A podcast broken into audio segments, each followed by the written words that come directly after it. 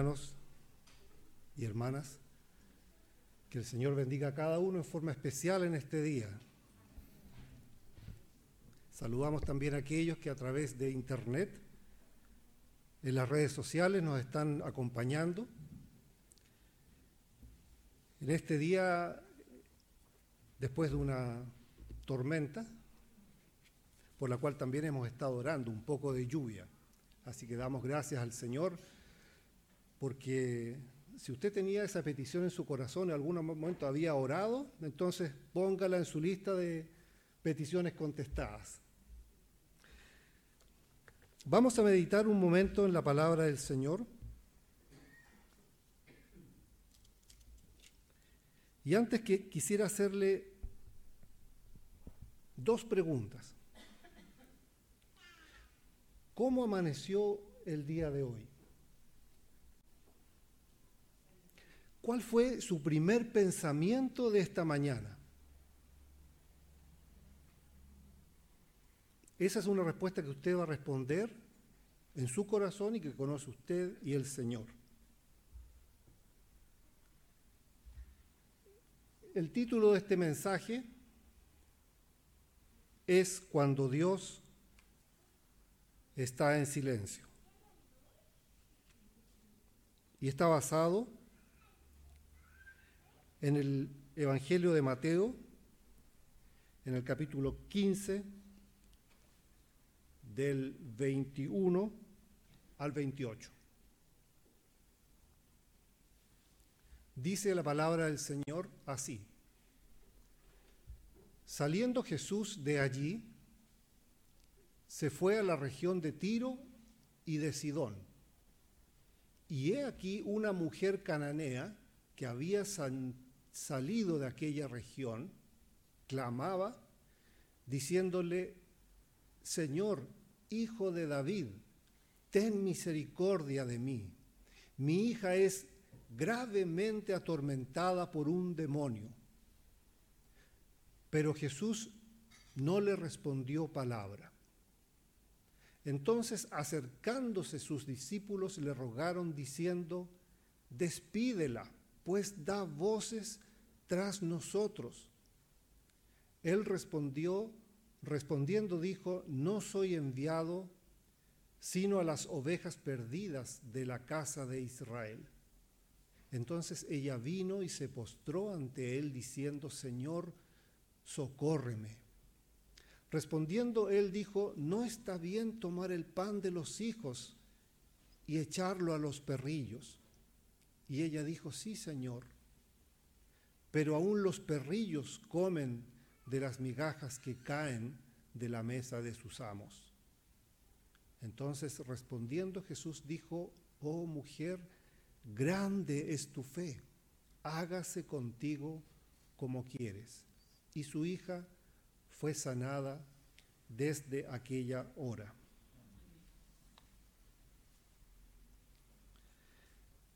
Hay otra versión en el libro, en el Evangelio de Marcos, que relata la misma situación, y lo voy a, a leer para complementar con el relato ofrecido por Mateo.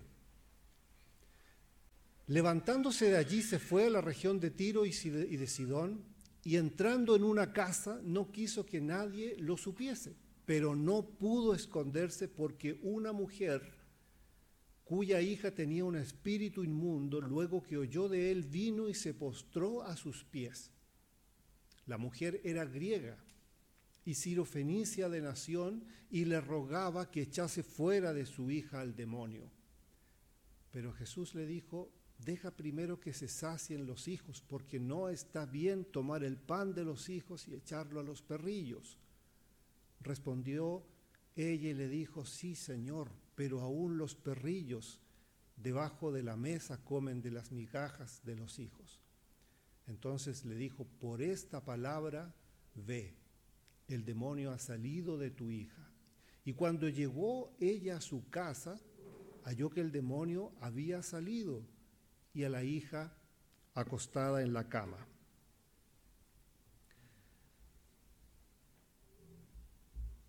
Más de algunos estará preguntando si lo, lo, de los demonios es real o solamente se ve en las películas de que uno ve en la televisión.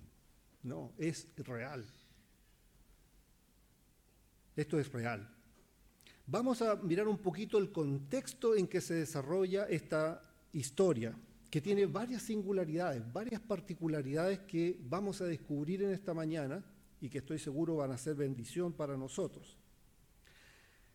En este momento en que estamos en, el ministerio del Señor Jesús, es la primera vez que Él abandona el territorio de Israel y se va a la región de Tiro y de Sidón, al norte de Israel, lo que hoy día conocemos como el Líbano.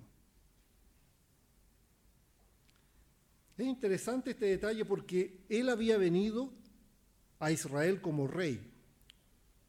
Cuando envió a sus discípulos, los envió dentro de las fronteras de Israel, para que no saliesen de Israel, no más allá de sus límites. Después el Señor fue rechazado por los principales religiosos de Israel, como vimos o, se puede ver en el capítulo precedente. Y se produce una ruptura y Jesús mismo rompe con esto y él va a la región de Tiro y de Sidón. La historia que acabamos de leer se centra en una mujer ¿Quién era esta mujer? No sabemos detalles de ella. No sabemos su nombre, no sabemos su edad, no sabemos si era casada, si era viuda, si tenía más hijos. Solo sabemos que tenía un grave problema. Su hija estaba poseída por un demonio. Vamos a usar un poco nuestra imaginación, ese recurso maravilloso que nos regaló el Señor y que nos distingue de las demás especies. Aquí vamos a poner a prueba su propia imaginación. Esta mujer esa mañana se levantó, ordenó su casa como cualquier otro día, dejó preparada la comida, se arregló, dejó a su hija probablemente al cuidado de alguien o quizás sola, porque la niña estaba con este problema, y con un nudo en el estómago se fue al encuentro de aquel de quien sabía podía obtener la solución de su problema. ¿Cómo sabía ella de Jesús. El relato de Marcos nos dice que ella era griega y de, nacionalidad, de nacionalidad sirio-fenicia, de la región de los fenicios. No había en ese tiempo internet, no había WhatsApp, no habían redes sociales, pero sí sabemos que la fama del Señor había trascendido fronteras. Su fama era muy grande. Y estamos hablando al principio de su ministerio. Ella sabía quién era Jesús. Mateo 4 del 23 al 25 nos dice, Jesús recorría toda Galilea enseñando en las sinagogas, anunciando las buenas nuevas del reino y sanando toda enfermedad y dolencia entre la gente. Su fama se había extendido por toda Siria y le llevaban todos los que padecían de diversas enfermedades, los que sufrían de dolores graves, de los endemoniados, los epilépticos y los paralíticos, y él los sanaba. Los seguían grandes multitudes de Galilea, de Cápolis, Jerusalén, Judea y de la región al otro lado del Jordán. Al final del capítulo anterior, y lo voy a leer aquí directamente de la palabra, luego, para que nos ubiquemos en el contexto histórico, luego de que Jesús anduvo sobre las aguas e invitó a Pedro en ese pasaje, él dice, terminada la travesía vinieron a tierra de Genezaret, Cuando le conocieron los hombres de aquel lugar, enviaron noticias por toda aquella tierra alrededor y trajeron a él todos los enfermos y le rogaban que les dejase tocar solamente el borde de su manto y todos los que lo tocaron quedaron sanos. Quizá esta mujer sabía que antes Jesús había sanado a gentiles. Entendamos por gentiles aquellos que no son judíos. El caso de ella.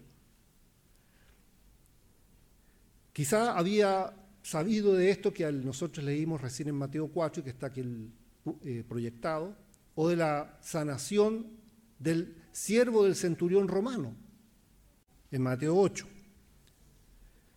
Sin embargo, hay una particularidad en este encuentro, porque todas estas sanidades se dieron en tierra judía, donde venían ellos a buscar a Jesús. Este encuentro fue distinto. Jesús fue al territorio gentil a encontrarse con esta mujer. Esta mujer se enfrentó a muchos obstáculos. Primero, la multitud echa a volar su imaginación. Jesús aparece en una ciudad, era famoso, las multitudes y grandes multitudes, como dice el verso que está adelante, el 25, grandes multitudes lo seguían, hacía prácticamente imposible que ella pudiera acercarse con su humilde petición donde el maestro. Yo me imagino el griterío, mucha gente, Jesús en medio, vendedores ambulantes, comerciantes, polvo. Era un espectáculo. Y esta mujer hace uso de un recurso que nosotros mismos empleamos cuando estamos desesperados. Dice que empezó a clamar cuando ya vio que no llegaba donde estaba Jesús, clamó, gritó, dijo, Jesús, hijo de David, ten misericordia de mí. Mi hija está gravemente atormentada por un demonio. Se enfrentó a otro problema, los mismos discípulos. Algunos comentaristas dicen que no es tan literal eso de despídela en el sentido de que dile que se vaya, sino Señor, atiéndela porque nos está avergonzando. Despáchala luego. Pero quizá el mayor de los obstáculos al que se enfrentó fue a Jesús mismo.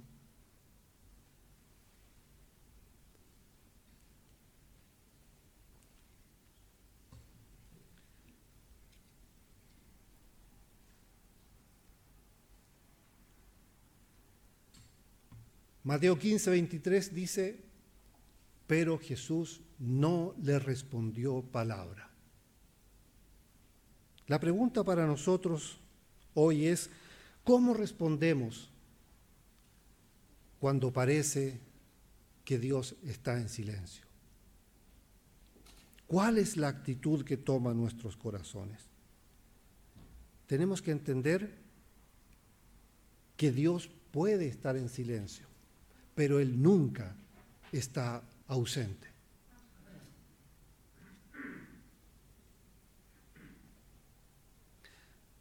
Provengo de una familia que hoy día podríamos decir se llama monoparental. En mis tiempos no se usaba ese término. Pero no por decisión propia, mi papá tempranamente se alejó de nuestras vidas producto de una grave enfermedad. Así fue como mi mamá, a sus 35 años, quedó viuda y con tres críos a su espalda.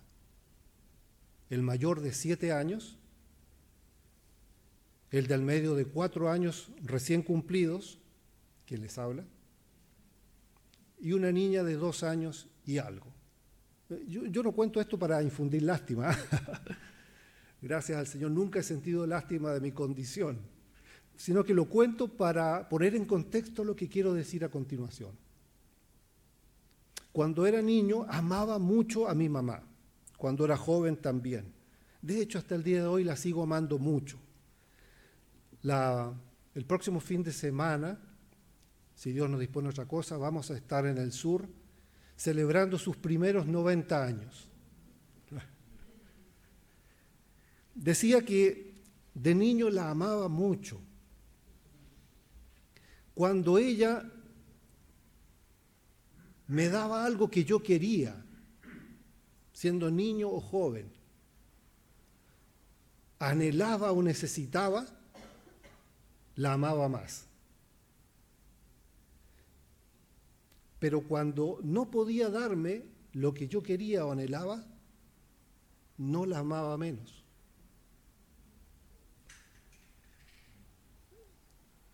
Simplemente la amaba porque era mi mamá, por lo que representaba, por lo que significaba para mí.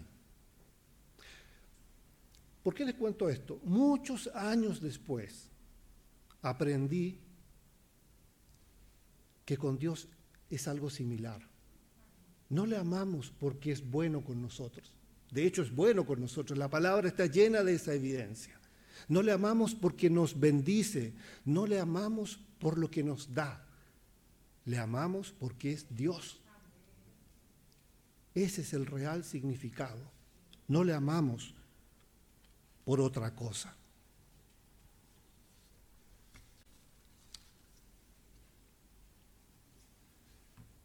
La mujer, dice el verso 25 de Mateo 15, se acercó a Jesús me imagino que ya cuando empezó a gritar y fue escándalo, los mismos discípulos, la misma gente le abrió un túnel por donde pasar y logró llegar a la presencia misma del Señor, a Jesús mismo, hecho hombre, frente a ella, aquel de quien había escuchado que sanaba y hacía milagros y era el salvador del vecino país de Israel, el rey que esperaban llega a sus pies y lo primero que hace, dice el relato, lo adoró.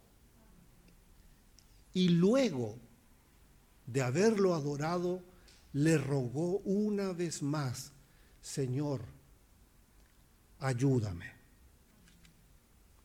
A los discípulos les había dicho Jesús, no he sido enviado sino a las ovejas perdidas de la casa de Israel. Esto parece una respuesta dura, pero reflejaba una realidad.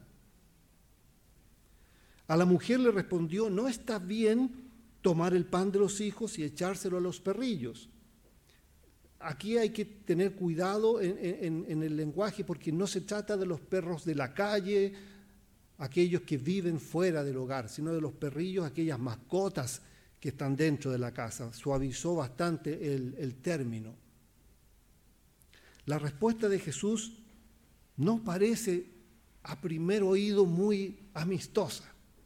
Estamos en una tremenda desventaja porque no podemos escuchar el sentido de la voz de Jesús. Sin embargo, conociendo quién era, tiene que haber sido una explicación amorosa, suave, llena de ternura, llena de compasión como era Él, no con la dureza que nosotros leemos desde nuestras pobres y, ciegas perspectivas, sino una explicación llena de amor. Un desaire como este a cualquiera de nosotros probablemente nos hubiera impactado tanto que hubiéramos dado media vuelta y nos vamos. Pero no a esta mujer. A esta mujer no, porque sabía perfectamente quién era aquel que estaba frente a ella. Ella respondió, y esto es muy singular porque aparece en los dos relatos, sí Señor. Ella no se queja, ella no rebate, En ambos relatos dice, sí, Señor, tienes toda la razón, pero aún los perrillos comen de las migajas que caen debajo de la mesa. Es como si hubiera dicho, Señor, yo entiendo que el enfoque de tu ministerio es con los judíos, que ellos tienen un lugar especial en el plan redentor de Dios. Sin embargo, también entiendo que tu ministerio se extiende más allá del pueblo judío y yo quiero ser parte de esa bendición extendida. Así es como tenemos que entenderlo. El, incidente terminó con las palabras que se encuentran en el verso 28. Oh mujer, grande es tu fe. Hágase contigo como tú quieres. Nuestro Señor se asombró verdaderamente de la fe de esta mujer, una mujer gentil no judía. Él había invitado en Mateo 11, 28 que vengan a Él todos los que estaban con cargas y trabajados y Él les daría descanso. Y eso es lo que hizo con la mujer cananea, cuya respuesta había mostrado una gran fe. Y esa fe fue la que el Señor respondió y premió. Si ustedes como yo, y a mí me gusta mucho usar esta frase porque así me siento más acompañado, ¿ah? si ustedes como yo, seguramente en ocasiones ha orado por algo y pareciera que nuestra oración no pasa del cielo en la habitación donde estamos. Varias veces el Señor nos ha mostrado que una oración puede cambiarlo todo, pero aún así seguimos sintiéndonos desanimados. A veces esperamos que un milagro por el que estamos pidiendo ocurra en el mismo momento en que lo pedimos, pero casi nunca es así. Muchas veces nuestros problemas no se arreglan esforzosamente en el momento en que oramos, pero en el cielo el brazo de Dios se pone en movimiento para atender su petición, aun cuando Él está en silencio. A menudo somos buenos para adorar cuando hay dinero en la cuenta del banco, cuando obtenemos la promoción en el trabajo que tanto buscamos, cuando vivimos en la casa en la que queremos vivir, cuando tenemos el auto que queremos conducir, cuando vestimos la ropa que queremos vestir. Pero cuando Dios permanece en silencio frente a una petición que para nosotros es importante o trascendente, bajamos los brazos y dejamos de adorar. Cuando vivimos de esta manera, solamente adoramos cuando el brazo de Dios se pone en movimiento. Y Dios quiere que le adoremos buscando su rostro por quien Él es, nada más. Nuestra adoración no tiene nada que ver con nuestras emociones. No adoramos a Dios por emoción. ¿Le ha pasado que los músicos tocan una bella alabanza, como el dulce refugio en la tormenta? ¿O tocar tu manto, Señor? Y nosotros nos emocionamos y adoramos a Dios. Pero nosotros debemos entender que no adoramos a Dios por emoción, adoramos a Dios por obediencia.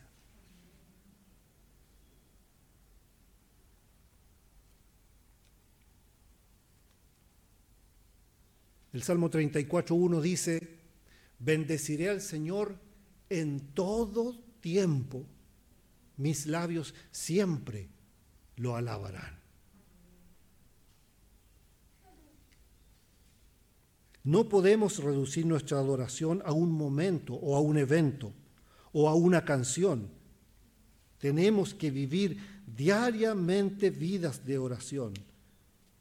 No reduzcamos la adoración a un cántico, a una alabanza. Somos llamados a vivir vidas de adoración, vidas que brillan la luz de Cristo donde estemos, donde demostramos lo que creemos y lo que predicamos.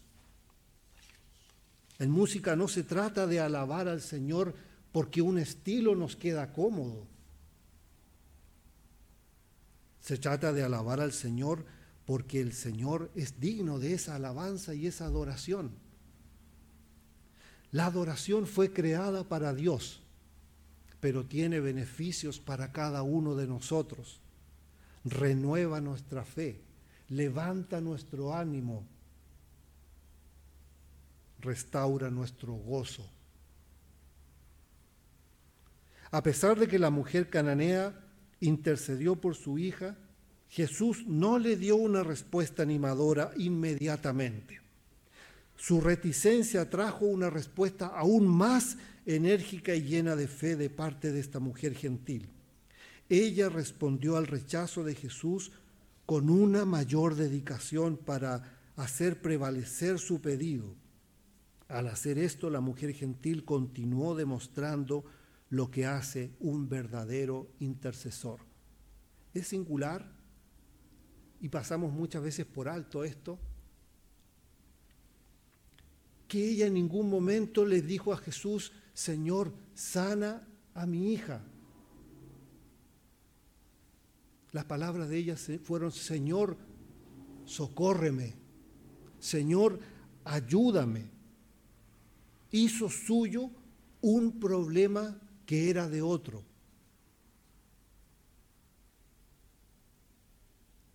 Esposo está orando por la necesidad de su esposa, haciendo suyo el problema. Esposa ora por el esposo, por la necesidad de él. Padres, estamos orando por las necesidades de nuestros hijos como si fueran nuestras. O estamos simplemente diciéndole, Señor, ayuda a este, ayuda a este otro.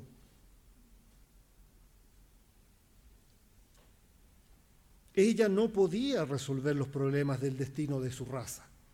No lo podía cambiar. Tampoco podía cambiar el destino de la misión del Señor, el pueblo de Israel.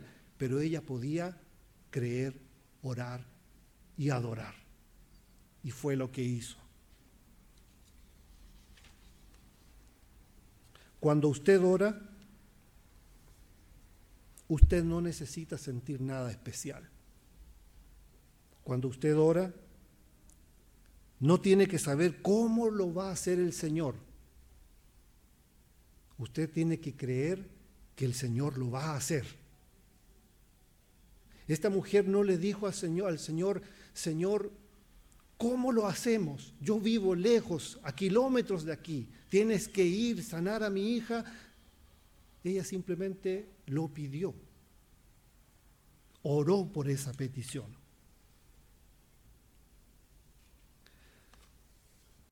Para finalizar, hay tres, al menos tres enseñanzas que podemos extraer y que podemos atesorar en nuestro corazón de esta historia.